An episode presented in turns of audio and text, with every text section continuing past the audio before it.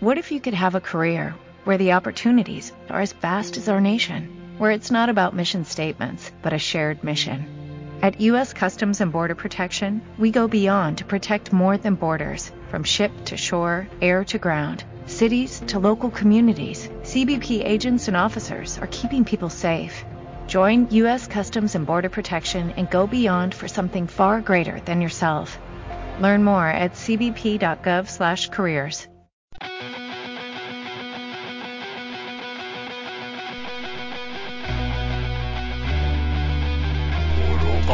Holocausto cinéfago.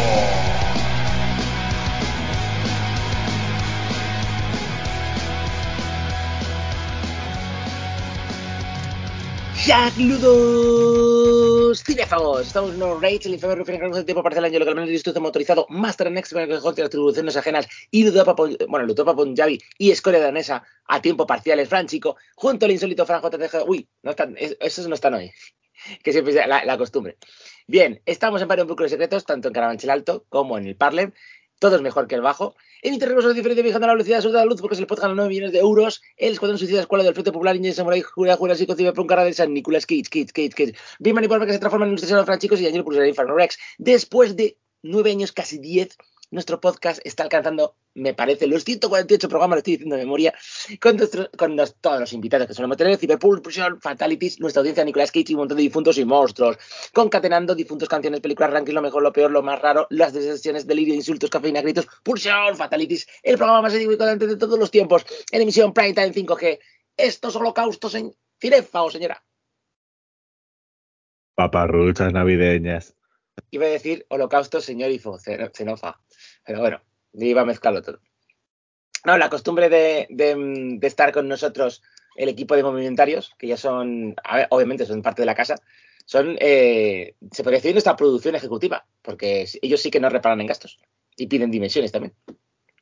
Uy, mira, me he hecho gigante aquí en la pantalla. Hostias. Que los oyentes no pueden verlo porque están escuchando por ebooks. Yo sí que no puedo verlo, que no puedo abrir ni los ojos casi del madrugón que hemos tenido que pegar hoy para grabar. Sí, porque si no, no nos grabamos. Porque curiosamente, ahora, Holocausto Cinéfago sí que es verdad que ha alcanzado todo el horario, hora- o sea, toda la franja horaria. ¿Por qué? Hemos grabado a las 12, o sea, obviamente hemos grabado a las 4, bueno, sí, 4, 5, 6, 7, 8, 9, 10. Hemos estado grabando en diversas, en directo hemos grabado a las de la noche. Hemos grabado a las 12, 12 y media de la noche, en algún día ahí que no hemos, en plan Cowboys de medianoche. Y nunca habíamos grabado temprano. Y realmente, Como que no, si hemos grabado temprano. no, alguna vez a las 12 de la mañana, pero nunca a las 10 y media de la mañana. Esto para nosotros es como Sí. las 6 de la mañana. Son las ocho y cuarto. Bueno, espérate, no, según mis relojes, tengo un desfase. Sí, uno pone y 49, el otro pone y 53, el otro pone y 48. Según el que mires, tengo una hora en mi casa. Por eso siempre que empezamos un programa en directo, siempre tengo como varios eh, desfases temporales y me tienen que corregir antes de entrar en acción. Bien, Estamos en un nuevo programa, son 148 programas, o sea, casi 10 años, ya por lo menos 10 navidades, no nos lo creemos. Y que sepáis, siempre que hay algo negro en el mundo de superhéroes, cuando, cuando vino el Flash negro, cambió la jerarquía de poder en lo que es cinéfago, han venido más negros, como Black Adam y, y Black Panther, y ha vuelto a cambiar la jerarquía de poder en el holocausto cinéfago, porque han acabado los panetones, justo cuando acaban, por decisión de Fran, justo la academia mete panetón y panetone en la Real Academia del Diccionario, o sea, es para matarle. Pero, pero, pero, pero, pero, eso implica en que Fran ya puede insultar a cualquier persona de la audiencia, pero yo puedo elegir a cualquier persona que quiero adorar de la audiencia. Y precisamente, Fran, no sé si te has enterado por Twitter, ha vuelto nuestra musa, nuestra Valquiria, Lorena. La, pecho, la pechotes. Ah, no. ¡Pursia! No, la pechotes, a ver, como también sigo diciendo, como Fran ha jodido la jerarquía de poder de lo que hace Cinéfago, también supuestamente ahora los conspiranoicos será el programa que no existe. Vamos a ver cómo sigue, pero supuestamente para Fran ya no existe. Aunque se llegue a grabar, nunca podrá confirmar ni desmentir de que sigue grabándose. Y es verdad que esta mañana, pues lo siento, Fran, pues hay que decirlo, ha habido, lo hemos dicho off the record, pero ya que me has provocado, ¿vale? Voy a dar la primicia, porque claro, a, a estas horas, eh, nada, hace La una hora. primicia, sí, no, claro, la- eh, nadie se ha enterado de este trending topic mundial en Twitter, pero vamos a dar Vamos a ver, estoy diciendo la, la primicia audiofónica, ¿vale? No estoy diciendo la primicia lectora, ¿vale? Cuando suba este programa será ya 2024. Mentira, mentira, mentira, mentira.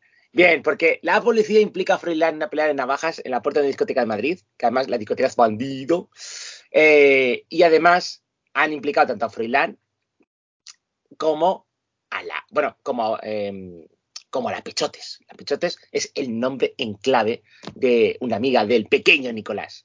Entonces ahora mismo hay conspiraciones, te las saco, ¿no? Además, eh, que sepáis que hace unos días Victoria Federica, de 22 años, su hermana, estaba conduciendo un coche, se choca contra varios coches y yo, ¿por qué me pierdo esta película de acción? Y justo cuando los agentes, de, porque Froilán estaba de copiloto, justo cuando van los agentes de policía a tomar declaración, vinieron agentes de la zarzuela y dijeron, esto no ha pasado. Es que es la hostia, o sea, justo cuando Fran decides hacer eso y se multiplican las noticias nacionales. Bueno, en fin, pues es, no, es que no, es que estuviera llamando yo la pechotes a la oyente. O sea, me, me Es- pensaba ver, que te el lo iba a hablar de esto. Eh, el nombre en clave es la Pechotes. Que a lo mejor Bueno, no quiere pues decir su, su verdadero alias. Pues nada, recordamos que estamos en el Gasto Cinéfago, un programa de cine, eh, que no sé por qué Ángelo se pone a contar historias de Froilán. Claro, porque en, algún momento, claro, si tú me quitas, tú me provocas que yo haga cosas en programas y tú me, luego me quitas programas, pues luego lo tengo que decir en cualquier parte, ¿no? Y esto es en honor a mi ufóloga, Vicky Carras, que te vengaremos, yo por lo menos te vengaré, ¿vale? De las trifulcas de, de 1. Y que sepáis, bueno, está la pulsión de pulsión de Lorena, ¿vale? Que ha vuelto en Twitter. Gracias, Lorena, por volver. Además, le hemos puesto todos los programas en vídeo para ver si hace presión también. Ya sepáis que también hay un programa dedicado a ella, el programa 69. Y eh, bueno, también saludo a mi discípulo francés, que sé que nos sigue escuchando cuando puede. Y bueno, los movimentarios que nos patrocinan, así que ya les estoy patrocinando. Ahí estoy haciendo un poquito de, prevaricación, como tiene que ser. Y bueno, ya, ya tendría, estamos en programa regular, ¿vale? Eh, No sé cómo hemos podido ver estrenos. Fran se ha puesto al día. Le voy a dejar porque se ha puesto al día de estrenos del año. Si yo voy a intentar hacer lo mismo y hablar del programa, hubiese dicho que no, porque no es actualidad. Y eh, yo sé que podía ver Avatar. No, no, no, no, no voy a hablar de, o sea, no voy a hablar de los estrenos del año. Eso me lo voy viendo para, para cuando hagamos los premios Cinéfago, Ángelo. Ah, claro, después del programa de Nicolas Cage. Porque el siguiente es el 150, no, el 149, que será el de Cutrecon. Que ya tenemos horario y demás. ¿Lo vamos a hacer programa en, en dos meses? De Pero estrenos. el, el del 150 tiene que ser de, de Cage. Como tú veas. Bueno, ya, ya hablaremos, ya, ya veremos. ¿Qué programa es este? El 148.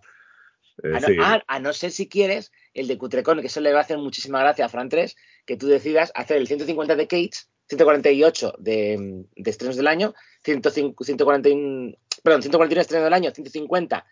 No lo haces, grabamos directamente el 151, que es el de Cutrecon, y luego grabamos el 150 después. Eso también sería una gran pirula. Porque eh, no Ah. puedo decir, no podemos decir nada. A ver, los trabajos que tenemos Fran y yo pues son complicados y yo directamente antes del 10 de enero a lo mejor habré hecho el equivalente a 15 días de trabajo. Con lo cual va a ser un de enero complicado. Una vez que trabaja Ángelo en su vida, eh, ya está llorando. Mm, Si tú supieras. Bueno, vamos a hablar de películas ya. Ah, Si te parece. Ya he dicho panetones, es expulsión. Ya que has quitado el panetón, ahora la expulsión. De orden cronológico, su- supuestamente. Supuestamente cronológico. Vamos a ver. Guardia- guardianes, entonces. Venga, va. La hemos lo visto, dejamos la- ahí. La hemos visto los dos. Es un Lo dejamos ahí en stand-by por si hablábamos de ella en el especial Navidad, que lo tenéis eh, subido ya tanto en YouTube como en Evox, el especial Navidad con películas que no os imagináis que, Ah, que ya, son ya la subi- ya- ya la ha subido a iVoox. Cuando estén oyendo esto, sí. Ah, porque está, está subido ya a YouTube, no por Fran 1, sino por Fran 3, ¿vale? Nuestro productor ejecutivo, muchas veces. Y que sepáis que lo que estáis viendo en Facebook y en Twitter es por mí, no por Fran, que he colgado los 10 especiales, al menos cuando son en forma de audio, y el último lo he, subido en vídeo. Y ahora eh, estáis viendo seguramente en nuestras redes sociales que estoy poniendo los Greatest Hits, los departamentos de Descanse en Paz, las cápsulas directamente en vídeo. Pues acaso no queréis mm, ver dos horas de programa, pues veis ahí el departamento de Descanse en Paz en ahí, en la cápsula de cinco minutillos. Ay, por cierto, ¿sabes que mi padre estuvo viéndonos el otro día en el especial de Navidad y estuvo viendo el de 2021? Pensando que era en directo el, el programa. Qué grande. Bueno, en fin.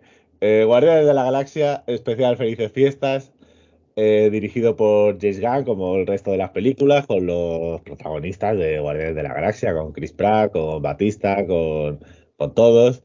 Ah, y, con la, y con la incorporación de, de Kevin Bacon, porque la peli, pues vemos ahí a Chris Pratt, a Star-Lord, que está ahí como triste por, pues porque echa de menos a, a su Gamora. Oh. Está ahí porque es Navidad y se pone ahí tontorrón, no sé qué. Y entonces, pues eh, Mantis y Batista pues deciden para alegrarle ir a la Tierra y regalarle, secuestrar a una persona y regalársela. Y esa persona es Kevin Bacon, que es, pues, eh, según las historias que les ha estado contando Star-Lord de sus películas, pues es una especie de superhéroe en la Tierra. Y lo que ellos no saben, lo, claro, lo que ellos no saben es que eran ficción. Entonces secuestran a Kevin Bacon para regalárselo. Y es un, son 40 minutos. Sí. Y la gente lo ha recibido bastante bien, como especial de Navidad, ahí muy, con muy infantil, con canciones y no sé qué. A mí me ha parecido realmente un mojón. Eh, Pero o sea, vamos a ver, vamos a ver, pero porque eres un paparruchero. A mí que es lo que me ha gustado. Primero que sale un Groot mamadísimo, o sea, le sale un Groot, o sea, se nota ya que han cogido el molde Vin Diesel, pues está, "Brr, soy Groot. Y segundo, a ver, por no hacer spoiler, pero le han metido una trama, ahora que se ha hecho gigante, le han metido una trama que perfectamente podían haber metido la tercera parte, pero es que estoy harto ya de, cómo inflan las películas en Marvel. Y eso, bueno, que nos han ahorrado una trama de la tercera parte, vale, ya, lo sabemos. Directo a la tercera parte. Y por lo menos ya han utilizado ese especial para explicarlo, no sé, Fran. Luego Batista se nota, porque le quedan cuatro telediarios, porque él no quiere estar más en. Prefiere estar en el universo de Shyamalan. Ganas de ver la de Knock at the Cabin, de, con Batista y Shyamalan. Y bueno, como ya se quiere ir, pues aquí digamos que yo creo que se luce más o le deja lucirse más Gunn, porque en plan, a ver, no le queda mucho. Y que no sabemos incluso si en la tercera parte dirá, bueno, pues que sea un personaje que muera, pues ya, ya que Batista no quiere aparecer ya en el universo va, va a morir 100% seguro. Mm. Sí.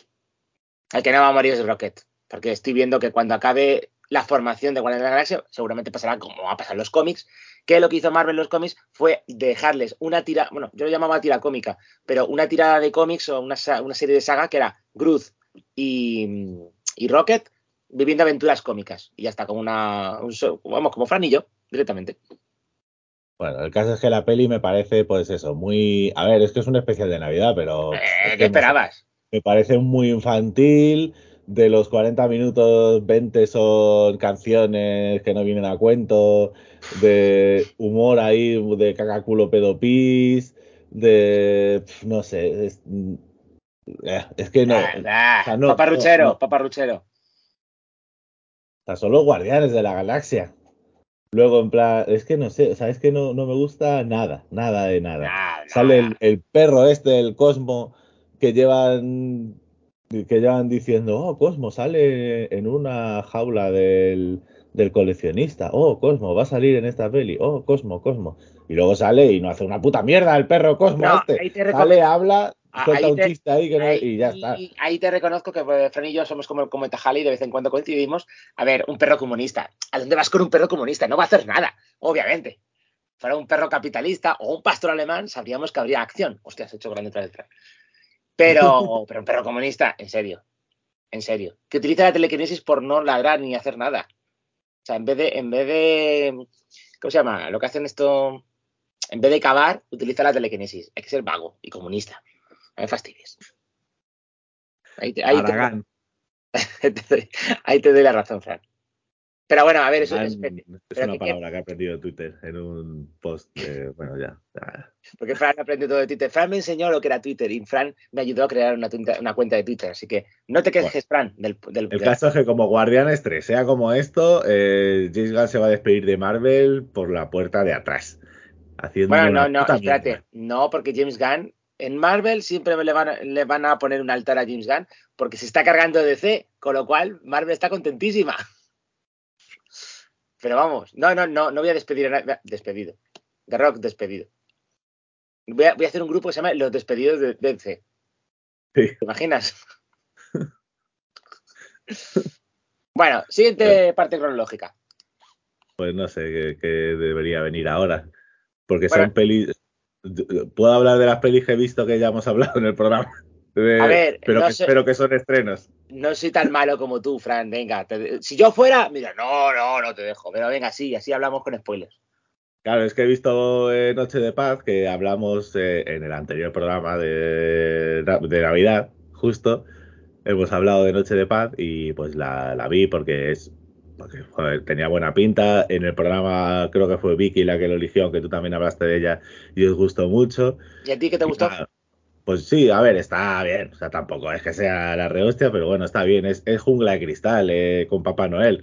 O sea, es eh, directamente lo de jo, jo, jo, que sale ahí, jo, jo, jo, motherfucker o algo así, no me acuerdo qué ponía. No, jo, jo, jo, I- now I have a machine gun. Jo, jo. Eso, bueno, lo- era JPKJ, motherfucker, lo otro. Está bien. Pues, pues es, es básicamente eso, es pues, jungla de cristal con Papá Noel. Y Cojo. consola, y consola en casa. Eh, lo que sí me ha chirriado, sí, con Solo en Casa, que además lo, lo nombran directamente. Y además la parte de Solo en Casa yo creo es la mejor de la peli, cuando, pues eso, cuando se ponen a hacer trampas en Solo en Casa y ver los, las consecuencias reales de las trampas de Solo en Casa. No, había una película que me recomendó Fran, que era Solo en casa, pero en real. Que salía eh, de un Game chico Over. No, esa la hablé yo hace muchos años. No, eh, era mm, actual era de un chico con su niñera que le son atacados. Entonces, Ah, ahí puede ser. Puede ser, que acababa ahí con un intento de secuela. Bueno, el caso es que lo que sí me parece un poco raro de esta peli es que es una peli, pues, eh, muy violenta, eh, muy, pues eso, eh, con palabrotas, con sangre, con gore, con, Con vómitos. con un, o sea, muy, muy de calificación R, supongo, en Estados Unidos, pero luego tiene el, el mensaje asqueroso infantil navideño de todas las pelis de Papá Noel, que ¿por es en qué? plan de, a ver, no, no me cuadra una cosa aquí con la otra, de no, es que hay que creer en Papá Noel y al final todos felices y contentos. No, a ver, Fran, no entendiste el significado. Vale, el significado de la película quiere decir que la Navidad significa acción. ¿Vale? Paparruchas. Paparrón. Y nada, lo- y, y yo creo que, Angelo, no sé qué opinas, pero esto puede dar para secuela con, con la señora Klaus, Con ¿no? la- quiero ver la señora Klaus, obviamente. Quiero ver la señora Klaus. Y quiero ver el enfrentamiento contra Krampus, porque creo que habrá enfrentamiento contra Krampus. Pero bueno, tranquilos, si queréis vuestra ración de Krampus, tenéis el especial de Navidad Krampus versus Vikings. Bueno, eh, bueno, ¿y qué- ¿cuál es otra? Bueno, sí, ahora voy a- hablaría yo de la mía. Otra que he visto, bueno, que la ha visto también Fran, la, El espíritu de la Navidad. Ah, bueno, sí, ya que hablamos de pelis navideñas. No. Esta, esta no hablamos de ella en, en el especial Navidad. Sí, pero bueno, tampoco es que no nos diese mucho tiempo, porque eh, el especial Navidad tuvimos que prepararlo en tres días, desde que elegimos el día hasta que Bueno, se... aquí realmente, prácticamente esta eh, fue censura, censurada por Apple para el especial de Navidad. Ah, bueno, no es esta historia, Fran, no andes en la idea, cabrón. Bueno, yo no tengo nada que ver, pero bueno, por lo menos eh, eh, protegiendo a los implicados. Bueno, la cuestión... Censura. Censura, sí, claro. Eh, ahora no hay paratones, pues haz lo que quieras. Resulta que esta película le tenía miedo porque había canciones. Pero a ver, es Will Ferrell, que es uno de los actores que mejor canta, y bueno, Ryan Reynolds, que tiene su vis cómica, ¿no? Es como la de los fantasmas atacan al jefe, como el cuento clásico de las paparruchas de Dickens, ahí con Fran diciendo paparruchas, rar", y, y no aprendiendo nada de la Navidad. Pero aquí le dan un giro porque Will Ferrell, como lleva como 200 años ejerciendo del fantasma del presente, y eh, pues se quiere retirar, como las películas de acción, porque esta película, para mí, es una secuela apócrifa del Departamento de Descansa en Paz, que ahora lo voy a explicar. Claro, o sea, tiene el rollito de, de eso, de, de- de- y de monstruos S.A. y cosas así. O sea, vemos a los fantasmas estos de las navidades pasadas, presentes, y futuras, pues cómo trabajan, la empresa que tienen, de cómo organizan todo, las visiones, las tal. Y es un poco el rollo de eso, de monstruos S.A. o de el departamento este de Hansen Paz. Vale. ¿Qué, qué es lo que me, me metió al menos a mí en la peli? Es verdad que hay canciones, pero juegan con el tema de las canciones porque los propios personajes, no irás a cantar ahora. O bueno, no se hacen tan pesadas las canciones como en otros sitios porque intentan ser un poquito más imaginativos. Y lo que más me moló de todo es que supuestamente hay un ser el más irremediable del mundo, que sería Ryan Reynolds, y me sentí profundamente identificado con la forma de- del trabajo y la forma de actuar de Ryan Reynolds, porque le da, como, si fuera un buen abogado, le da la vuelta a la situación y entonces es cuando empieza a psicoanalizar a Will Ferrell. Y que Will Ferrell, que ahora no me acuerdo, eh, le mola una la ayudante a- Octavia, Octavia Spencer, Octavia Octopus, y eh, digamos que hacen el juego ese de las visiones, de que Ryan Reynolds coge y sale de una visión, con lo cual, aunque es la típica película encorsetada de Navidad y encima musical, como se intenta jugar un poquito en plan metanarrativo, y eso sí, que eso seguramente le jode a Fran, que claro, tanto y demás que cuando llega el final, sin hacer muchos spoilers, de repente no sabes cómo todo encaja mágicamente. O sea, es, alucinante, se nota que es una peli navideña, porque hasta que yo me quedé, eh, vale, pues aquí se rompen todas las reglas que supuestamente habían establecido a lo largo de la película. Luego, si aguantáis un poquito, hay un, hay un musical en blanco y negro, que creo que es una variante de uno de los números musicales de la película, y creo que hay otro número, no, otra broma más en, eh, como un easter y ya está. Pero bueno, no me disgusto. No, a ver, es una peli, pues. A ver, es una peli que. Joder, pues si se hubiese estrenado en cines eh, hubiese funcionado bastante bien. Lo malo es que tiene que se estrene en plataformas, en este caso en Apple TV Plus, es que no la, ver, no la va a ver ni, ni Peter. O sea, pues en España ha pasado completamente desapercibida y en Estados Unidos pues tampoco ha generado mucha conversación. Cuando es una peli de, de presupuestos, o sea, se nota que tiene pasta, eh, con Will Ferrell, con Ryan Reynolds, o sea, con estrellazas de, de la actualidad. Y sí que está un poco estructurada como un musical de teatro. O sea, Es que podría, se podría hacer un Sí. especial de, de, de Broadway, y oye, yo creo que funcionaría con Will Ferrell y Ryan Sí. Reynolds. Haciendo un par de funciones al año estaría bastante bien. O sea, está estructurada con eso. Además, pues cuando hacen los números musicales, pues salen los bailarines y se nota ahí el decorado y demás. O sea, en eso mola bastante. Bueno, tengo, tengo, una, tengo, tengo- tengo una queja, ¿eh? Porque justo quizás en el momento supuestamente del clímax, el escenario es un escenario oscuro y la gente con linternitas. Y digo, hijos de puta, que os habéis gastado la pasta y llegáis a este número musical y no hay pasta para el número. Pero está curioso ahí con, la, con los sables de luz, eso. Eh, sí, no, no, pero el escenario negro. Vale, eh, da igual. No sé, bueno, y la historia pues es lo de siempre, o sea, tampoco nos va a sorprender ahora una historia de cuento de Navidad, pero bueno, desde el punto de vista de los fantasmas y le dan ese girillo y pues Will Ferrell siempre mola porque Will Ferrell, Ryan Reynolds le da su, su humor, porque Ryan Reynolds hace, hace de sí mismo en todas las películas en las que sale y, hace, y su humor es siempre el mismo. No es rompiendo la cuarta pared, pero como siendo autoconsciente de las bromas y comentándolas y poco Sí, por porque le, intentan encorsetar en lo que es Sí. el, en la narrativa de Navidad y él, pues muchas veces literalmente coge y sale del, del propio escenario que le fabrica. Y ese es el juego de, de los dos. Y luego, sinceramente, aunque tiene momentos que se luce Ryan Reynolds, el que sería un 75% de la peli, Will Ferrell. El tipo de humor de Will Ferrell y sus canciones, a ver, pues lo hace mejor, hay que reconocerlo. Claro, además Will Ferrell, que ha hecho ya, ya una de las mejores películas de la historia de Navidad, que es Elf. Bueno, discutible.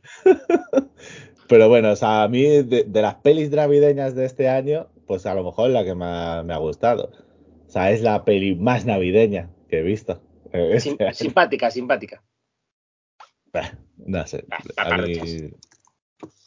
Claro, que luego el giro paparruchero también está guay, eso está, eso sí me gustó.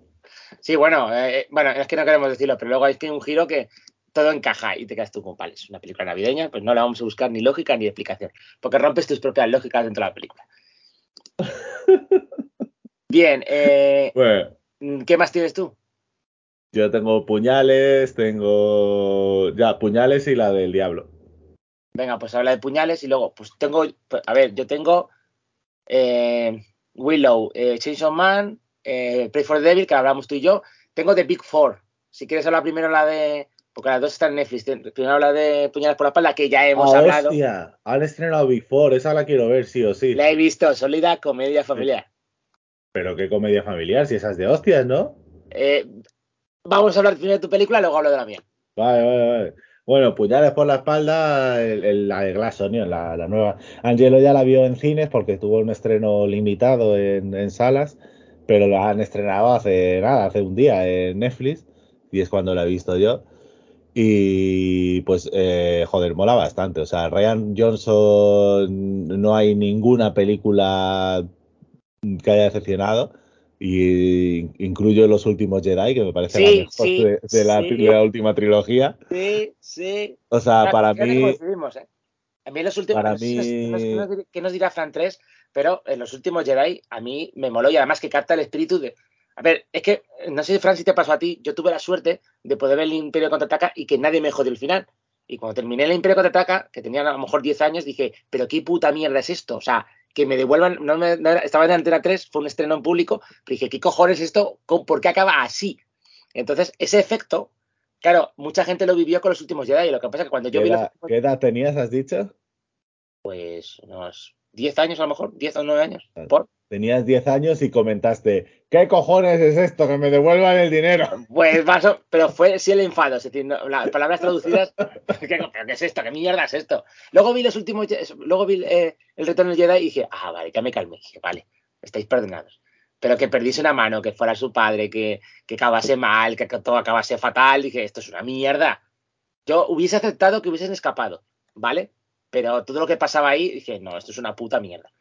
Claro, es Así que, que- realmente, o sea, eh, o sí un breve repaso, o sea, yo, yo, o sea, este señor lo descubrí en Brick, que es su primera película, su primer largometraje, que me flipa, o sea, es una de mis pelis favoritas de siempre.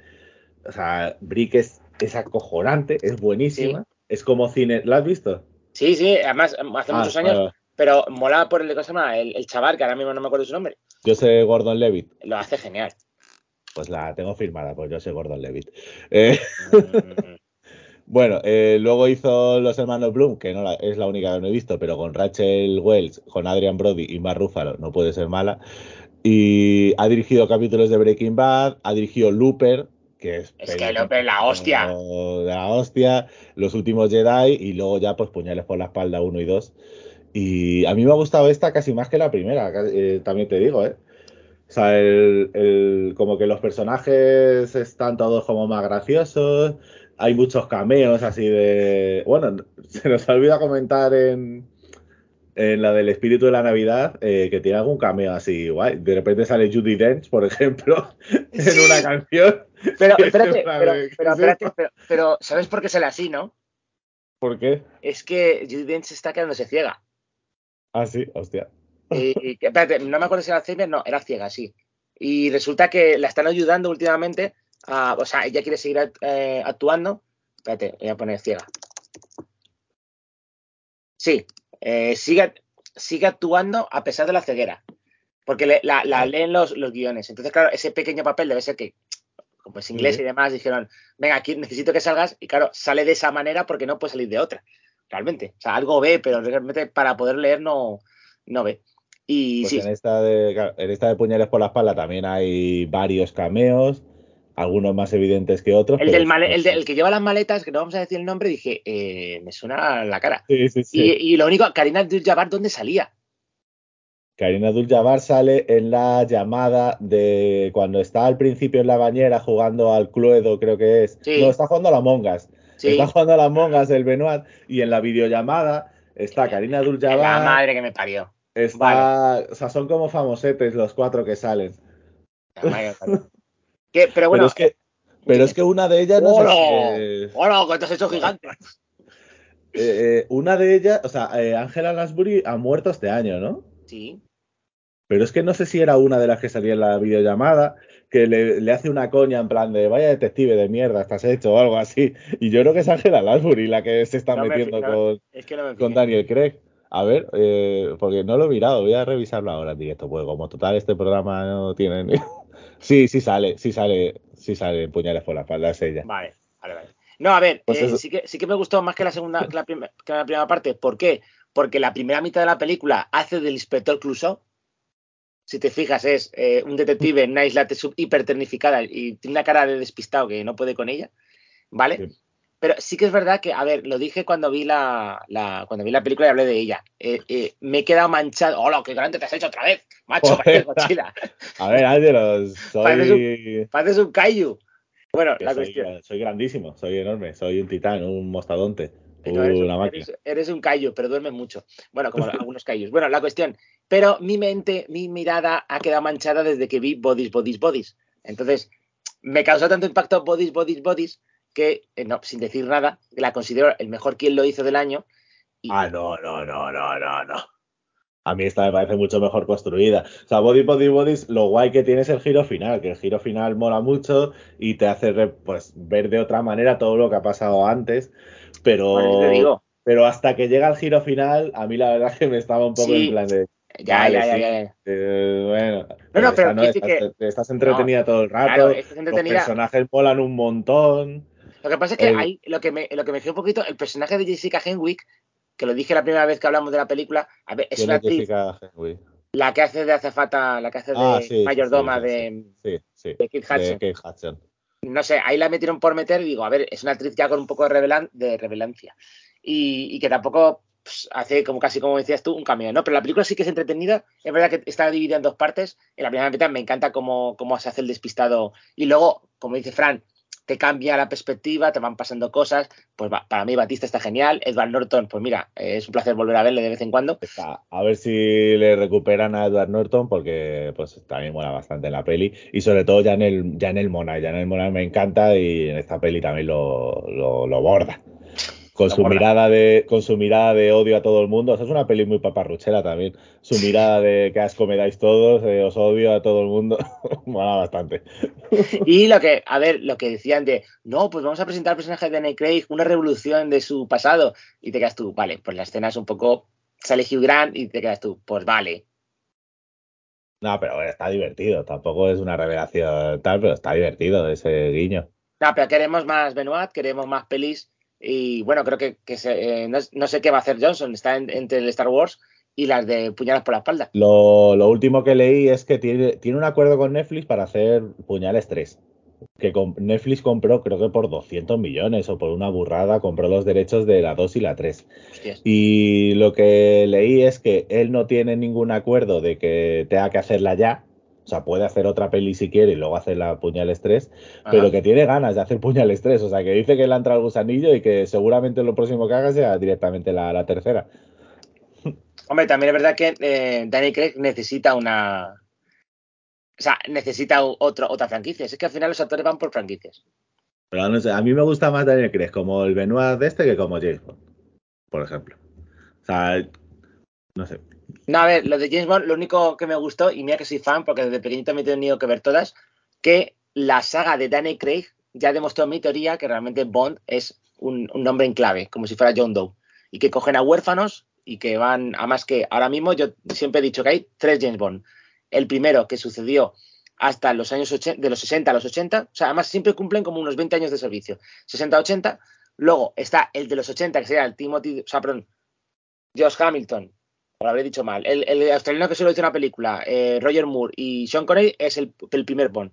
Timothy Dalton y Pierce Brosnan es el segundo Bond, que es desde los 80 hasta el conflicto con Corea del Norte, y Danny Craig sería el tercer, el tercer nombre en clave de Bond. Y eso me ha gustado, que sea... Esa saga de, de cinco películas ha demostrado cómo funcionan las anteriores. Es lo que más me gusta. A ver, no es tan mal, pero. Pero no sé. A, mí no me pega Daniel Craig como Bond desde el principio. Oh, bueno, bueno, bueno. A paporruchar a tope. Bueno, es que Frank Y está nada. eh, que, que la gente Sí. se. Si los de Navi, si como hay mucha gente atea que escucha el programa seguramente, y la Frank, pues ¿cómo los enfado? Pues voy a hablar mal de James Bond. Pues venga, empieza a hablar mal de todo el mundo. Bien, eh, de los que sí que. A ver, eh, bueno, no sé si quieres que hable directamente de Big Four. Sí, habla de Vale. esa. Habla de esa, a ver. ¿Por qué lo llamo Solida con A ver, es el director de eh, The Night Come For Us, que Sí. siguiendo la estela de las pelis de The Raid, era una peli que era igual que las pelis de Joyas, pero utilizaban mucha carnicería y gore. Directamente al ¿Cómo final se es llama, Angelo? ¿Cómo la se noche, llama? vi- la noche viene a por nosotros. No, el director. Eh, pf, mm, te lo tendrás tú por ahí. Si quieres lo miro. Sí, sí, pues míralo. A ver. ¿Eh? Ah, no, esto es otra cosa. Me sale una peli del 2019, espérate. Ah, porque he puesto, lo he puesto eh, cuatro sin la O.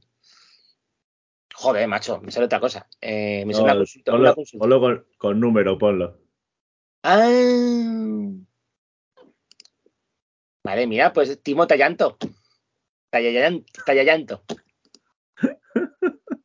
Ah, vale, no, pensaba que te iba a costar más, la verdad. Tajajanto, tajajanto. Bueno, eh, eh, tiene, sí, pelis, tiene pelis que no he visto, un- como Dara, Takut Face of Fear, Macabre, eh, ABC de la muerte, Hombre, los aves de la muerte están muy guay. en uno de los segmentos de UHS 2, Killers, que no la he visto, oh, Headshot, que sí la hemos visto con Iko Uwais, que el diablo te lleve, que esa no la he visto, y la de Night, de Night Come For Us, que vamos, me flipamos con la peli, hola, tiene una llamada Portals, tendré que verla. Sí, pero Y tiene lo- un 3 cortes. Me da igual. Y lo de un segmento de VHS de 94. Bueno, la cuestión. Uy, Last Train to New York. Uah, seguramente es una peli con trenes, hostias y Nueva York. Tengo que verla. Bien. No, esa es, ese es el remake de Train to Busan. Que lo va a dirigir él, se ¡Oh! supone. Me he hecho grande de la ilusión, Dios. bueno, la cuestión. Mira, y además tengo mi amigo de las conspiraciones. Bueno, es que es una pena, no estáis pagando nadie por culpa de Fran y no podéis ver el vídeo, la que estamos viendo. Bueno, la cuestión. ¿Por qué le llama sólida comedia? Porque todas estas películas sí que es verdad que son sólidos dramas familiares. Esta película sí que tiene parte de sólido drama familiar. ¿Por qué? Porque es una especie de, mm, de jefe a lo Misión Imposible que hace misiones en el sudeste asiático de asesinos, limpiando toda la carroña que tiene que hacer, o sea, le manda la misión y utiliza a huérfanos, ¿vale? Y los va entrenando al mejor fran- francotirador del mundo, a la mejor experta de bombas del mundo, que además tiene síndrome de la Tourette. Luego, a un chico que no sabe hacer nada, pero se sabe, infiltrar, cae bien. Esto como la película de Triple X3, que había un tío que solo caía bien. Y luego tenemos al mejor luchador del mundo. Vale, los llaman los cuatro grandes de, de Big Four. Vale, hacen una última misión, porque luego tiene una hija biológica. Y claro, la hija biológica se va a convertir en policía. Y claro, si su padre es un asesino, le causa un dilema moral. Y dice: Mira, voy a retirar, hijos míos, me retiro. Pero justo el día que se va a retirar y va a ir la graduación, le matan. Entonces, claro, eh, uno de los hijos adoptivos está justo presente cuando va la hija real a ver al padre que está muriendo. Y entonces pasan tres años, ¿de acuerdo? Y digamos que el sueño del padre era tener un hotel en una isla, en Tailandia. ¿Qué pasa? Que no vamos a decir cómo, se conjuga que la hija acaba haciéndose una- unas vacaciones, que lleva tres años sin tomarse vacaciones, y entonces la echan, se va a esa isla a investigar y se juntan con los cuatro hermanos que están escondidos allí desde hace tres años, ¿vale? Y unos asesinos, de asesinos, que van a la isla, y no voy a decir porque hay una trama conspiratoria y demás. ¿Qué es lo que mola la película? Pues hay mucha comedia, o sea, mucha comedia tonta y mola bastante porque muchas veces me recordaba a, a ver un manga o un anime, o sea, ese tipo de humor lo vais a ver en la... Muy, ¿cómo diría yo? Fran, para que tengas referencias, era Fran como los Looney Tunes, pero en gore. En muchos Joder. momentos. Por ejemplo, eh, alguien explota y entonces vas a ver las, pa- las patas, lo- los pies, con los huesos y la sangre, pero como hacías en la. eh, veías cuando Sí. un personaje explotaba, pero con, con gore, ¿no?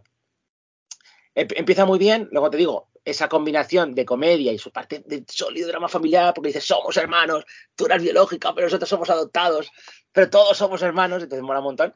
Y luego, obviamente, la parte final en el hotel, que es Apocalipsis Now, es decir, mezcla parte de The Raid, de, de Night Come For Us, eh, los Looney Tunes Gore, como decía, eh, pero un- de repente las combates, las hostias, aumentan de velocidad de- de- en una escalada sin precedentes. Y lo que más me mola de esto, que Fran seguro que no la vio, pasa igual que la película Carter, no sé si te acuerdas, película surcoreana. eh, Sí, pero no la vi. Vale, que acababa directamente de una manera desvergonzada, como diciendo, va a haber segunda parte. Bueno, pues esta película eh, hay segunda parte, hay segunda parte con personas con katanas y tuertas. Y mola un montón porque eh, tiene pinta de gran saga. Dice, Netflix pone el dinero, nosotros ponemos las joyas. ¿Pero Así hay que, segunda parte, te refieres confirmada? ¿O que tú, te- o que tú dices que sí que va a haber? eh, acaba como una segunda parte. O sea, acaba No sé, directamente, es como en plan, Es, es teoría de Ángelo. no, y dale. Y dale, pero bueno. Oye, ¿y por qué tiene que durar dos putas horas y media? O sea, ¿qué, les, qué os pasa a los asiáticos con la duración de las pelis? No, porque, a ver, eh, ¿te acuerdas de aquella película de la que hablé de Donnie Yen? Por- A ver, realmente no hay secciones, pero cojones, esto podemos decir que perfectamente es el Badulaque de Angelo. Volvemos a Asia, os estoy haciendo ese tour por Asia y hablé de la de Donnie Yen, ¿te acuerdas? Hace un tiempo, hace unos meses, y lo mismo, se alargaba un poquito porque meten esa trama de sólido drama familiar para darle un poquito más de injundia. Es por eso que dura dos horas y veinte. Pero bueno, lo bueno que tiene esta película es que aunque te meten este tipo de tramas, está salpicada de mucha comedia absurda. Y a mí por lo menos eso me, llenó. No sé, pues tengo, mucha curiosidad de ver, pues porque las pelis del tal jajanto este son todas siempre muy bestias en cuanto a acción, muy violenta y tal. Y pues tengo curiosidad de ver cómo. Claro, la no, mezcla. eh, pero lo que mola de esta película, que me ha gustado para bien, es que es violencia gore, pero realmente muy divertida, porque digo, eh, hay un personaje que tiene síndrome de la Tourette que está diciendo, perra, perra, puta, no sé qué, ah, no sé qué. Y dice, no hables así, hostia, se ha vuelto gigante, Fran. Pero, pero claro, tiene el síndrome y le dicen, oye, habla bien, pero claro, estás viendo que tiene un síndrome. No, Cayu. Estamos haciendo el tonto. Ojalá pudieseis vernos haciendo el tonto. Pero bueno, yo creo que, que cuando nos paguéis 2.000, o sea, cuando nos lleguen, imaginaos que nos llegan para, para sobrevivir y dejar nuestros trabajos, trabajaría yo por lo menos 24 horas y obligaría a Fran a trabajar esas 24 horas por vosotros. Bueno, la cuestión Mm. es Fran ya está, ya se está muriendo. Y lo que mola es eso, que, que le añaden esa comida absurda. Hostia, es que gigante te estás haciendo, cabrón, Fran. Eh, Ángelo, eso es gordofobia ya directamente. Que... No, no, he dicho gigante, no. Ay, antes he dicho pequeñito. Bueno, eh, a lo que iba. eh, antes de nada, a ver si quieres, ya puedo decir, eh, voy a hablar un poquito de Chainsaw Man, porque es el anime que ya queda poco para terminar. Y venga, ahora ¿Qué es? Jason Man. ¿Qué es lo Chainsaw que mola? Chainsaw Man. Jason Man, no, Jason Man. ¿Qué es lo que mola de la serie? Que lo he confirmado ya, los 10 capítulos que llevamos, no hay absolutamente nada de relleno de anime. Eso es importantísimo, porque siempre hemos sufrido en un montón de animes, a lo mejor 50, 100 capítulos de... O sea, ha habido series como Naruto que directamente eran series aparte totalmente de relleno. O sea, la, audiencia no sabía cuándo era relleno y cuándo no. Cuando el problema de Naruto es que tenía relleno incluso con el manga. Bueno, pues es un anime que sigue fielmente al manga. Ha habido otra polémica, porque el, el problema es que el manga tú te lo lees, te lo lees deprisa cuando estás emocionado y no te das cuenta de ciertas cosas. Y el anime te obliga a verlo un poco más reposadamente. Y el propio autor ha reconocido que hizo un par de decisiones que, claro, cuando ves la historia dices, jo, es que qué pena me da. Y al propio autor ha provocado un efecto feedback y diría, jo, pues sí, he vuelto a leer el manga y fui muy bestia en esa ocasión y me siento un poco culpable. Bien, ¿qué es lo que mola? Que ha cambiado, después del episodio lleno de acción, ha cambiado Además, que acabó con bastante gore, Fran, ¿vale? Directamente con gente aplastada como si fuera en una compactadora, que es un efecto bastante curioso verlo así en el anime, porque intenta ser lo más realista posible. Y ha cambiado la dinámica de poder, o sea, que es lo bueno que siga fielmente el manga, porque no es como una serie de siempre lo mismo, siempre lo mismo, siempre lo mismo. No. Vais a ver cambios, vais a ver una evolución, incluso yo creo que han tomado el camino de Netflix, es decir, que te podrías tomar una maratón, porque cada capítulo son 20 minutos, te podrías tomar una maratón de la, de la temporada sin ningún problema, creo que quedan un par de capítulos, acaba ya eh, en este fin de año. Y, y nada, pues ha cambiado otra vez la dinámica de poder y hay cositas nuevas. Ah, por cierto, eh, tal como está la serie, si Guillermo del Toro la viese, por el diseño de personajes que salen en el manga, pero una vez visto el anime, lo ves de una manera diferente. Diría Guillermo del Toro, la quiero, la quiero para mí. O sea, quiero, quiero adaptarla a nivel real, porque sí, porque tiene muchas cositas que, que yo creo que Guillermo del Toro le sacaría juguillo. Eso por una parte. Y Willow, que Fran no la ha visto, pero... Willow le- voy a pasar de ver Willow. Exactamente, pero como es Navidad, voy a perdonar a Willow, digo, voy a perdonar a, a Fran, porque he visto el último capítulo, es una putísima mierda.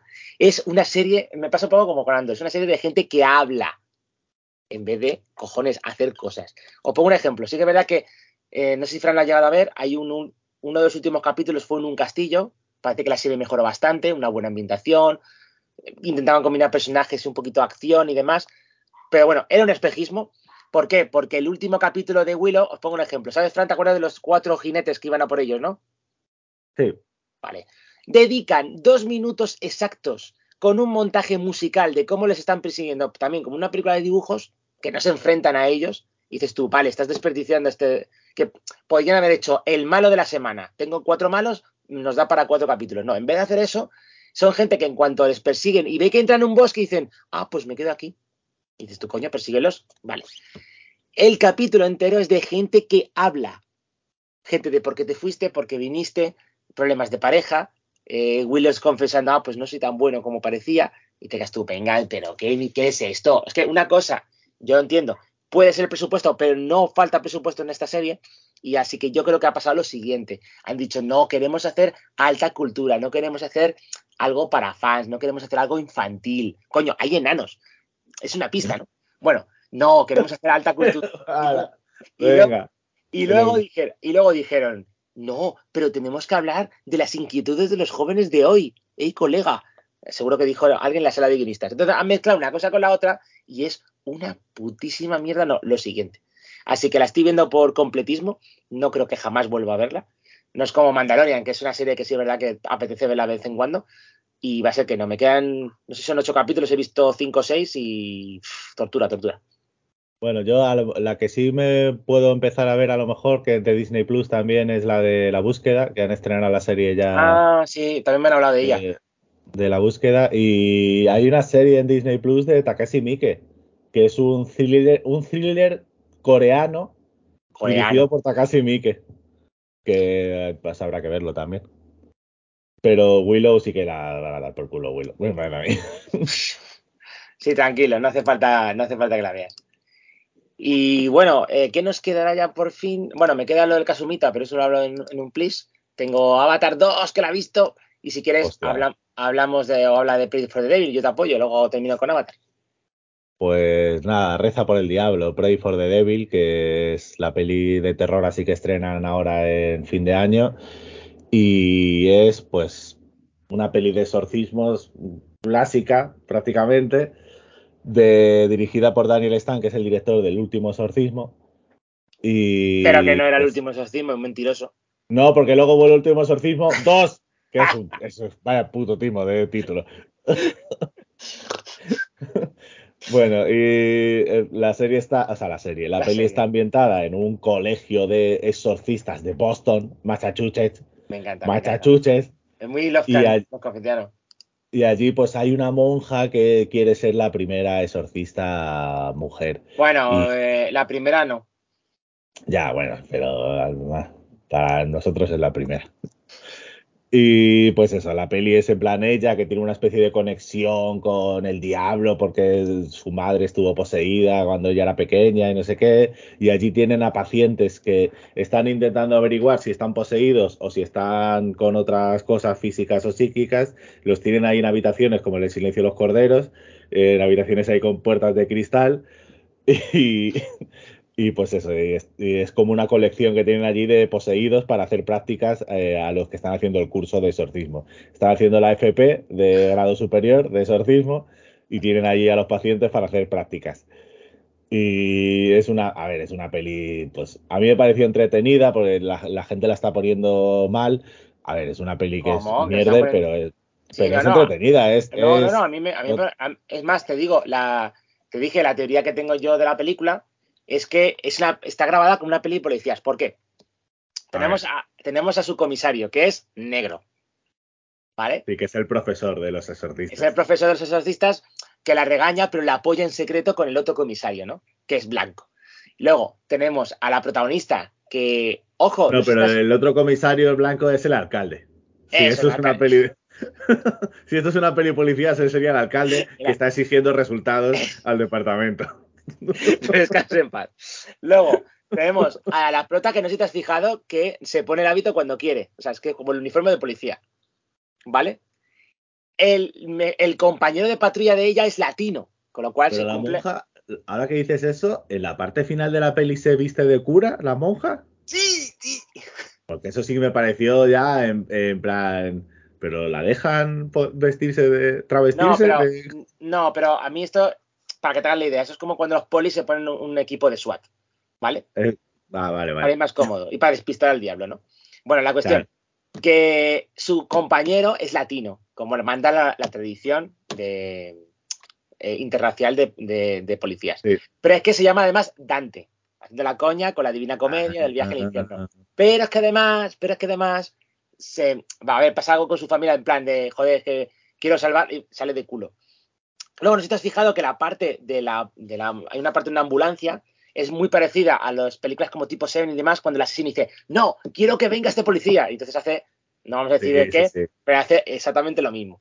Claro, Y- manda un mensaje en plan de me entrego, pero solo quiero hablar con el detective. y eh, mola porque el- es el típico final cuando quedan en, en la parte abandonada y que, que a mí me gustó las escenas de, de exorcismo, que son bastante curiosas, ¿no? Aunque sí, es verdad, como dice Fran, eh, cumplen los cánones eh, clásicos, ¿no?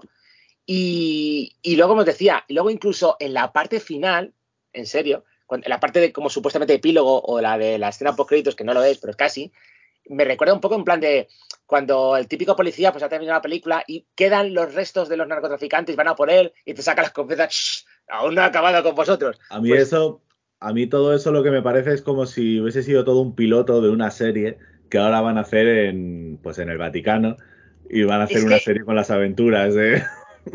No, pero quiero decir que la estructura, me refiero, Sí.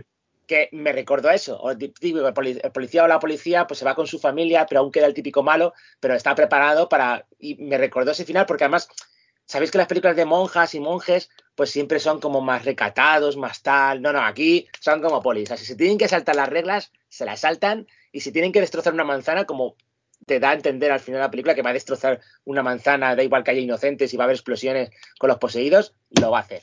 Así que me ha gustado esta película porque me ha recordado bastante a. Y sobre todo el jefe negro, cuando dice, no, que voy a ser la primera exorcista. No, no serías, te queda la segunda.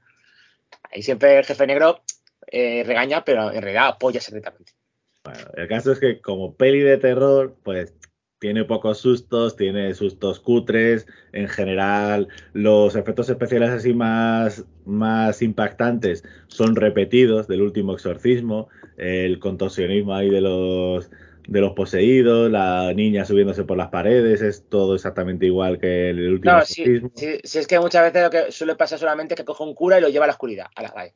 Y el grito, el tío grita, ¡Oh! Ya está, ahí tenemos el efecto Es especial. un poco, es un poco, pues, es peli de. O sea, hay que verla como si fuese una peli de serie B de, Exactamente. de terror así desenfadado y. Tenéis que y verla como, gran cosa. como si estuvieseis viéndola con, con Holocausto Y es, Cinefago. y es un poco rollo acción, o sea, en el sentido que dice Ángelo, yo lo veía también, pues eso, como un piloto de, de Buffy cazavampiros o algo así, de, de una tía preparándose para luchar contra el mal. Es la hostia. y, Y le decía, te quito la placa. Y, y dice la otra, vale, pues me retiro. Y solo faltaba sacar placa en forma de cruz. ¡Hala! Ahí tienes mi, mi- mi- mi placa. y, mi, y la Biblia, toma la Biblia. Y entonces mi de repente, Biblia y mi placa. de repente saca del cacetín la mini Biblia del bolsillo. Entrega la Biblia. No, dame la otra también. ¿Veis? Una película como esta, pues a lo que Cinefago consigue darle la dimensión que, que necesita. Bien. bueno, y de la cruz, imagínate que lleva una cruz grande, una cruz pequeña, o sea, Claro, Bueno. es que además, o sea, joder, es la primera vez creo que compro 100% la visión de Ángelo de una película. Porque además también cuando hacen, el, hacen un interrogatorio, además, y está el poli bueno, el poli malo, está, está el cristal con el espejo que solo se ve desde dentro. Sí, sí, ¿sabes? Eso es, joder, madre mía. Es exactamente eso. sí. ¿ves, ves, ves, ves? Si es que al final somos como el cometa Halley, eh, coincidimos una vez a, cada año. Sí. Bien, eh, pues pasamos, yo creo que me, me quedan dos cositas. Me quedan lo de Avatar 2 y lo de Humo, porque como no ha querido hacer un mini eh, Los Conspiranoicos, pues eh, lo he tenido que ver yo. Pero bueno, si quieres, te empiezo. ¿Por cuál quieres que empiece? Pues son extraterrestres los dos. Pues por humo, ¿no? Y deja avatar para el final. Vale. Bueno, pues los responsables de Pirámide Murciana nos mandaron un comunicado de prensa de que habían hecho otra cosilla. Habían hecho esta vez un corto documental que se puede ver en YouTube y se puede ver a doble velocidad con subtítulos, con lo cual son 10 minutillos, que no os va a quitar nada, que se llama Omni sobre Madrid. Claro, yo estaba en plan de joder, pero si ya ha habido un documental en Movistar, Fran ya me ha hablado de todo, no me van a contar nada nuevo. Pues sí, de esos 20 minutos os puedo decir que 10 os vais a descojonar. ¿Por qué? Porque lo más gracioso de todo, que esto según lo dicen ellos, es que todo lo que veis en esos 20 minutos está extraído pues, de revistas, libros, las entre... o sea, no se ha sacado nada de la manga. Lo que, lo que sí es verdad que te, si en, en lo de pirámides murcianas fingían ser un documental real inventándose los datos, aquí directamente lo que cogen es, eh, o sea, directamente dicen lo que ya se dijo. No sé si me explico. O sea, te explicas, pero mal. Vale, me explico, pero mal. Directamente ponen de manera literal lo que se dijo en su día. Este Pero material sobre el caso humo, ¿no? O sea, el docu es sobre el caso humo. Y, y ah, claro, Pirámides Murcianas era un falso documental que yo empecé a ver y no terminé porque no me estaba haciendo. O sea, es que Yo no. lo vi entero. Pues yo ni lo terminé porque, o sea, es que no me estaba gustando. No, no le veía la gracia al asunto, la verdad. ¿Y es con el mismo tipo de humor? O... Sí, sí, sí, sí, sí, sí. Pues no sé, entonces yo no lo voy a ver tampoco. Pero entonces, ¿qué tiene de...? O sea, ¿se ríen del caso humo o qué es lo que hacen? Sí, se- pero, a ver, se, se ríen, pero porque lo dicen en serio. O sea, se lo toman muy en serio. Por ejemplo, sale una, hay una parapsicóloga de origen ruso que se llama Ekaterina Eisenberg, que la he, la he apuntado, y hacen la entrevista enfrente de la embajada de Rusia.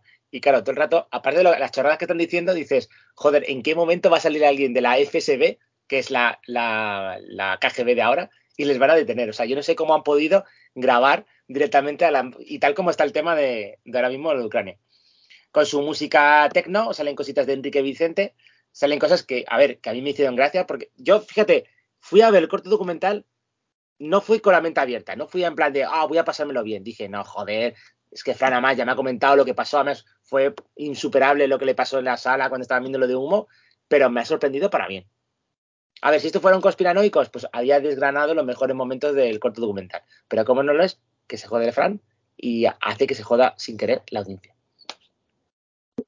Pero si dura 20 minutos y está en YouTube, pues lo que lo vea la gente, si total ya es cortito.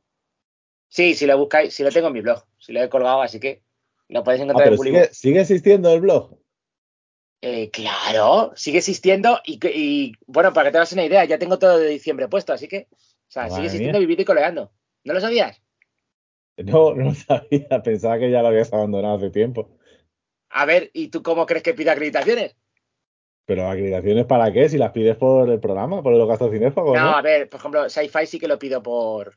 Pero para utilizar un poquito la acreditación del gasto cinéfago, pero Bollywood y Angel para cualquier tema de prensa lo tengo actualizado y además es un sitio donde pongo mis cosas y no tengo que depender de ti, que es lo, lo más bonito de todo. Tengo independencia.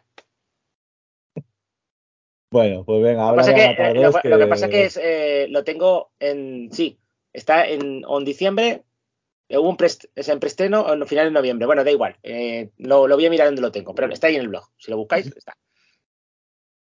Bueno, eh, habla de Avatar 2 que yo no he visto, no sé si veré, la verdad, porque me da mucha pereza verla. Y Vale, bueno, yo, te- yo debo confesar una cosa, aunque soy fanísimo de James Cameron, es, mi, es uno de mis mesías canadienses favoritos, pues todas sus pelis me han gustado y realmente en parte por culpa de él pues me ha gustado este mundillo y cada vez nos hemos metido más. Y que, pero Avatar 2 había pasado tanto tiempo, eh, no había habido ningún tema promocional, pues me daba mala espina, me da, como decía Fran, pereza, además que me ha costado verla eh, en estas navidades y llevarme a mi padre para poder verla. De tal como, fíjate que nos ha costado grabar hoy, para que os hagáis la idea. Pero voy a resumir a Fran Avatar 1, ¿vale? ¿De acuerdo? Tú imagínate. James Cameron dice, pues quiero hacer una historia de ciencia ficción y quiero meter un montón de mierdas científicas que me encanta, en plan National Geographic. Como, criatura, como tú has visto en los documentales de Discovery Max de imaginando especies en otros planetas, viajando al fondo del agua, bueno, y cosas así. Pero claro, ¿cómo te lo vendo? Pues fácil, pues si Titanic era, eh, Titanic era Romeo y Julieta pasado por agua, pues voy a hacer Pocahontas, ¿vale? Voy a hacer, ya que, ya que Estados Unidos, esto es muy curioso, ya que Estados Unidos no tiene la mitología artúrica, se podría decir que el western es como su, sus mitos fundacionales, ¿vale? Entonces, Pocahontas, o para que te entiendas más lo que es un western, bailando con lobos y cosas así. Entonces, lo metió en ese envoltorio. La película gráficamente, mmm, vamos, preguntes a cualquiera, no puede nadie decir nada sobre Avatar. Pero también te cuento qué es lo que han hecho también en la segunda parte.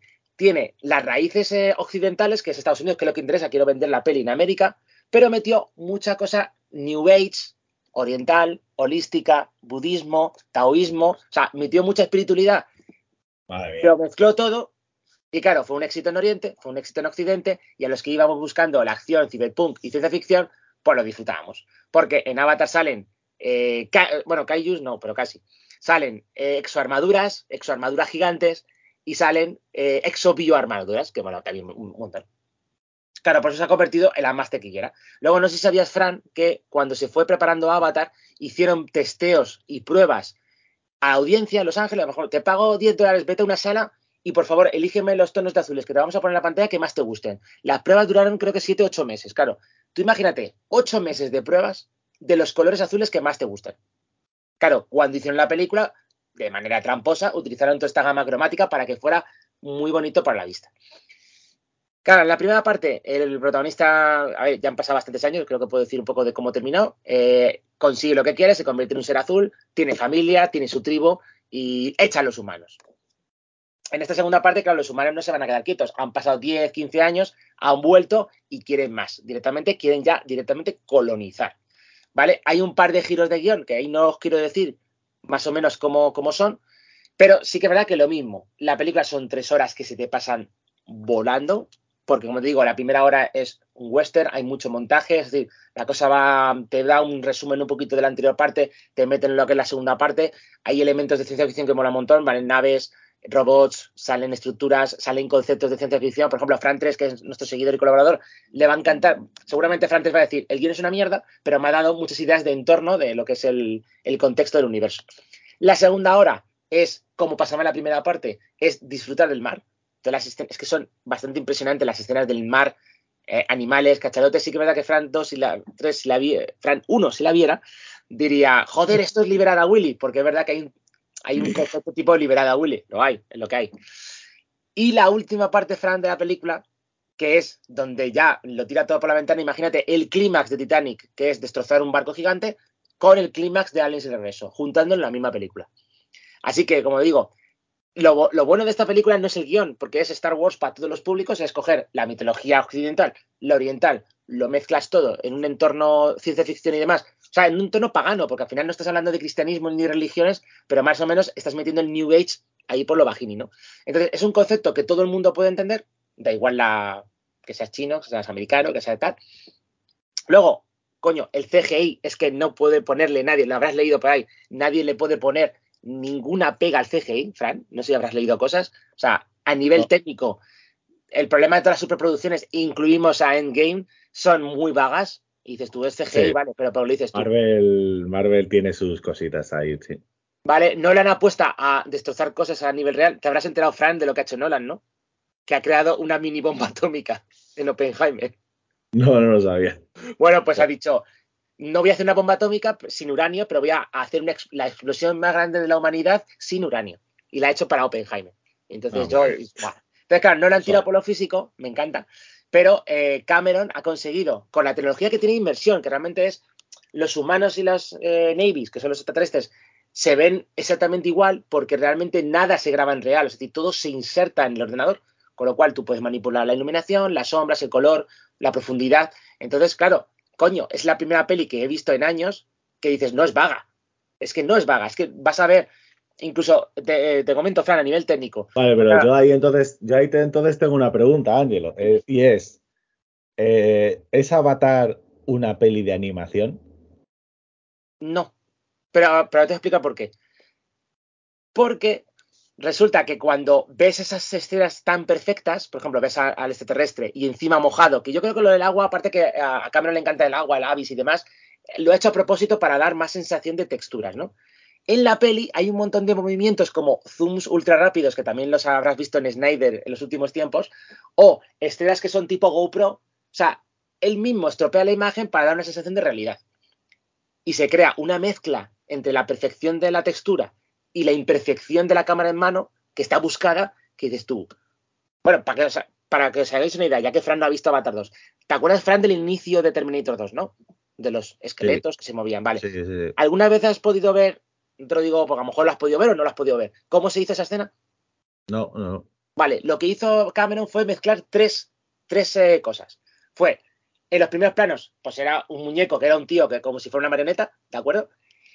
La nave industrial, la maqueta estaba grabada como mm, lo que hacía Orson Welles, no, Orson Welles no, eh, ¿cómo se llama? Billy Wilder en el apartamento, ¿te acuerdas que cuando grabó la, la oficina, donde estaba el protagonista Jack Lemon, sabes que la grabó en perspectiva para que fuera más infinito la perspectiva. Bueno, Ah, pues el, almacén, el almacén de Terminator 2 del futuro está grabado en las maquetas, no me- ahora mismo, perdóname, estamos espesos, no sé si era más pequeño lo delante o más pequeño lo detrás, pero para que diese el efecto de que era mucho más grande ese almacén. Segundo, al- en el fondo del almacén metí un retroproyector. Claro, en el retroproyector pues era como una pantalla y veías naves que se movían.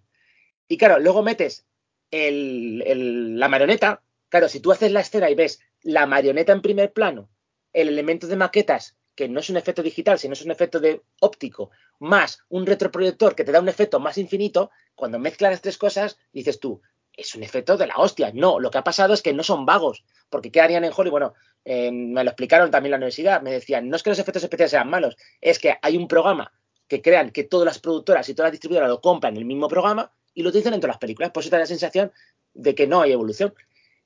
¿Qué es lo que ha hecho Cameron? ¿O qué es lo que ha hecho Guillermo del Toro? Bueno, los, eh, ¿sabrás cómo se hizo Hellboy 1? Hellboy 1 le dijeron a Guillermo del Toro, no, es que nos gustaría que fuera alguien como Vin Diesel o The Rock que cuando se enfadase se convirtiese en un ser morado. Y dijo Guillermo del Toro, vale, pues cuando, me, cuando recobré la razón, me llamáis. Entonces, la idea de Guillermo del Toro de crear la prótesis, que todo fuera real, coño, no es que hayas avanzado en el tiempo en los efectos especiales, es no ser vago. ¿Me entiendes? Entonces, vale, pero... dime. No, pero es que no tiene nada que ver con lo que te he preguntado. O sea, quitando aparte de que una sea mejor que otra o de los, que los efectos sean mejores o no sé qué, si está todo hecho por ordenador, ¿qué diferencia hay entre Avatar 2 y El gato con botas? Pues la hay bastante porque tiene esa sensación de realidad. O sea, no, pero, no pero es una peli de animación. Mm, pero la tienes que ver. Es que tú me estás hablando en, el papel, en la teoría. Tú tienes que ver la película. Pero me refiero, o sea, ¿por qué no la nominan a mejor película de animación en los Oscars? Si está todo hecho por ordenador, ¿qué diferencia hay con Toy Story o con el gato con botas? Pues según el papel, si tú lo preguntas así por el papel, no sabría decirte la diferencia, pero es que tienes ah, que ver la peli. Pero es que tienes que ver, porque claro, si tú conoces ese concepto, a mí me encanta, porque Fran siempre es el teórico, tal, no sé qué. Vale, pero Fran, eh, en tu caso, claro, estás invalidado, no has visto la primera, no quieres ver la segunda, pues es lo que hay. Cuando las veas, pues ya me contarás. Simplemente te digo que. Pues la voy a ver solo para decir que son pelis de dibujos animados. Perfecto. Lo que mola de todo esto es que, claro, es demasiado perfecto y luego busca la imperfección y dices tú, joder, es que por fin puedo ver el CGI y el lado humano de la misma manera. O sea, no veo una diferencia. Y luego sí es verdad que os digo ya como curiosidad, hay un momento de terror en la película que te das tú, uff, un poco yo, no me gustaría estar en este lado de los buenos, aunque hay buenos en la película. Y ya por último, os digo, a nivel de guion, es que es verdad que le, hay un par de. O sea, retuercen un poquito temas de, estereotipos de lo que son las grandes historias como Star Wars, pero a ver, está hecho para los grandes públicos. O sea, que no me digan que estoy leyendo muchas cosas, no, que no sé cuánto. A ver, la primera parte de Avatar jugaba el mismo concepto y todo el mundo dijo, vale, pues me gusta Avatar o la consideran mejores por los efectos especiales, no por el guion. Pues la segunda parte igual aunque ya han dicho que en la tercera parte habrá grandes giros de guion y la cuarta parte dice que la única respuesta que recibió de, los jefes de Disney dijo, joder, no le dio ninguna nota en plan de cámbialo. Porque Cameron ha dicho que quiere es pelearse en el espacio con los Navies. Y aquí viene mi teoría, chicos, aquí viene mi teoría porque tenía que soltar teoría sobre todo que es Avatar. Creo, creo que veremos a los alienígenas ancestrales de Discovery Max, ¿vale? Porque, a ver, si quieres que un Navy haga una batalla en el espacio, toda la tecnología, Fran, ya que no has visto nada de Avatar, toda la tecnología de Avatar es tecnología orgánica. Es decir, los avatars, perdón, los Navy se conectan a los caballos, a los, eh, a los pájaros, que son como dragones, a, a, los delfines, a los tiburones, a los cachalotes, a los liberada Willy. Todos se conectan de manera biotecnológica como si fuera cyberpunk. O en este caso, biopunk. Pero claro, ¿cómo vas a sacar naves espaciales? Lo único que se me ocurre es que, claro, todo el mundo piensa, ojo, esto no, no lo han dicho explícitamente en la película, todo el mundo piensa que los Navy son como indígenas, que acaban de salir de la evolución, que no han evolucionado ciudades, pero ¿quién te dice a ti que realmente los Navy eran, son los padres de la humanidad, los alienígenas ancestrales? Ya, ya, se le está yendo, ya. No, no, no. Y que hubiese un templo como en Stargate ahí lo dejo ahí, porque entonces sí que justificaría meter naves espaciales. claro, a lo mejor enlaza con aliens entonces el regreso. Hombre, no tiene los derechos. Bueno, aunque puede, porque es Disney. bueno, pero escuchadme, ¿eh? lo he dicho, es una profecía de lo que cinéfago. Alienígenas ancestrales. ¿Quién te dice a ti que los avatars, o sea, los Navy son los dioses antiguos de la humanidad? Y estáis profanando la tierra de los dioses. Bueno, eh, me gusta, Angelo, eh, me gusta más, tengo que decirlo, la crítica de Bollero de Avatar 2. No sé si la llegaste a ver por Twitter o algo. No. Eh, me he metido a intentar leerla y está de. Es de para suscriptores del país, para panetones del país. Mm. Pero, pero bueno, en la SER sí que dijo un resumen de lo que le había parecido la peli y es, la primera hora me resulta aburrida, luego me dormí 30 minutos y la hora final no está mal. El mejor crítico del país. Sí, que tengo que ver la película, que no he encontrado subtítulos de, de, Critic. Ah, bueno. sí, subtítulos, sí. Bueno, la cuestión, Sí que es verdad que lo único, ya digo esto ya para, para terminar, que eh, realmente James Cameron es el lado oscuro de Steven Spielberg, porque no sé si te acordarás que Spielberg, Lucas o alguno más que se me pide la pinza, hicieron películas de blockbuster, pero luego dijeron, oh Dios mío, ahora tengo todo el dinero del mundo, pero ahora quiero respeto, quiero tu respeto y quiero tus Óscares. Y claro, ahora Spielberg pues eh, se la pela Indiana Jones 5, quiere hacer los de Fabelman, se llama así, ¿no? De Fabelman. Sí. Quiero prestigio, soy un abuelo que ya nadie recuerda de los jóvenes, pero me da igual porque quiero el respeto de la gente de 50 y de 30 y de 40 años, de los boomers. Quiero, quiero ese respeto, ¿no? En cambio, Cameron se la pela todo. Cameron es un gran estafador, me encanta porque él quiere. Yo quiero hacer mi documental de Discovery Max. ¿Cómo lo vendo? Pues te lo vendo con un buen lazo y me lo compras. Y realmente está haciendo lo que le da la gana eh, y justificando sus, sus juguetes haciendo blockbusters. Y él, digamos que no se avergüenza de hacerlo, cosa que Spielberg, Lucas, sí que se han avergonzado de hacerlo. ¡No me comas, Frank! Estamos ahí haciendo una película de Cayus mientras estamos haciendo la crítica de Avatar. Que por cierto, sí que se dan pistas, ojito, a un personaje, se dan pistas de que pueden aparecer Kaijus controlados en plan Evangelion o Bueno, Pacific Rim. ah, nada, Angelo sigue. No, pero es que no quiero decir spoilers, no quiero decir spoilers. Y Fran, ¿te has hecho Bueno, pues nada. Sí, joder, madre mía. Si veo al final Avatar, ya os diré si es una peli de dibujos animados o, o qué. Y si es una peli de dibujos animados, pues debería ser categorizada como lo que es. De dibujos animados.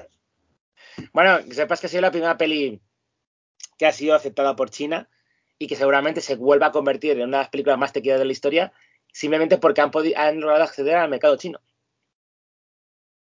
Aunque bueno, del mercado chino no sabemos, porque a lo mejor volvemos a tener vacaciones el próximo año, de cómo está, ya han caído fábricas de elementos electrónicos eh, por culpa del tema del COVID, digamos que se han relajado medidas y bueno, a saber de lo que va- vamos a tener ahora. no, tengo que ver cuándo es el nuevo año chino, para saber cuándo va a ser la fiesta. Bueno, es por febrero, marzo, por ahí creo, no sé. Bien. Bueno, eh, pues nada, hasta ya no tenemos nada más, ¿no? Ya, ya hemos hablado, creo que de todo. Nada, pues ¿A mira, ¿Qué más una hora, y, cuarto. Y con, con media horita Ángelo nos hubiese dado. Y tú preocupado porque no íbamos a tener películas para hablar, no sé qué. No, el Sí, problema es que me has obligado a ver, eh, o sea, a escaparme para ver Avatar con mi padre. Si con que- media que- horita nos hubiese dado, Ángelo. Ya, ya, ya, ya, ya. Sí, que sí. Bueno, la cuestión. Eh, próximo 2023 nos lo vamos a tomar muy, muy tranquilamente. O sea, más calidad que cantidad. ¿A que sí, Fran? sí, por supuesto. Es algo que ha categorizado siempre a. Ha caracterizado siempre a lo que hace Cinefago. ¿Cómo Calidad va- antes que Nos vamos, a, nos, va- nos va- nos vamos a convertir en un programa de culto, ¿verdad, Fran? No, hombre, ya lo somos desde hace mucho tiempo, porque No, nos escucha es que- cada vez menos gente. Pero se ha vuelto Lorena. Bueno, la cuestión. Que mientras eh, el maestro de las artes arcanas se va a tomar una siesta en la quinta dimensión, tomarse un bocata de mortadela y se va a ir un poco al carajo, yo me voy a combatir a escarabajos eh, gigantes peloteros de Marte con la pulsión de Lorena, mi Valkyria, también con Eva Foreva, apoyado por mi ofóloga también, que me ayuda con las conspiraciones. Ahora que no quiere eh, ayudarme Fran, pues me va a ayudar eh, mi Vamos a llamar el podcast Los Ofólogos. Que lo sepas, Fran. Y, ¿sabes cómo se llama? Pero no como el ilustre Fran Chico o el infame Angelo Camlani. Que la pulsión nos acompañe y como suelen decir, Fran, ¿cómo suelen decir la en, en Galicia? Arañar la, la parigo. ¡Bien! A ver, ¿Os habéis fijado que en el momento que dejáis de pagar, Ángelo ya solo ya saluda a las mujeres, nada más? Claro, porque. ¡Oh, me he hecho gigante! No, porque, claro, porque Fran, eh, tú ahora insultes a la audiencia que no te viste insultar a nadie y yo, obviamente, me preocupo de la pulsión. Vale, vale, vale. Bueno, bueno. venga. Es verdad, es verdad. Eh, mi saludo a mi, al único Fran que me defiende en multiverso, que es Fran 4 por un lado y Fran 6 que es mi discípulo. Deja de saludar a la gente que, que no pagan. Son mis discípulos. Venga, pues ala, pa- adiós, paparrucha, no sé qué. What if you could have a career where the opportunities are as vast as our nation, where it's not about mission statements, but a shared mission? At U.S. Customs and Border Protection, we go beyond to protect more than borders, from ship to shore, air to ground, cities to local communities. CBP agents and officers are keeping people safe. Join U.S. Customs and Border Protection and go beyond for something far greater than yourself. Learn more at cbp.gov/careers.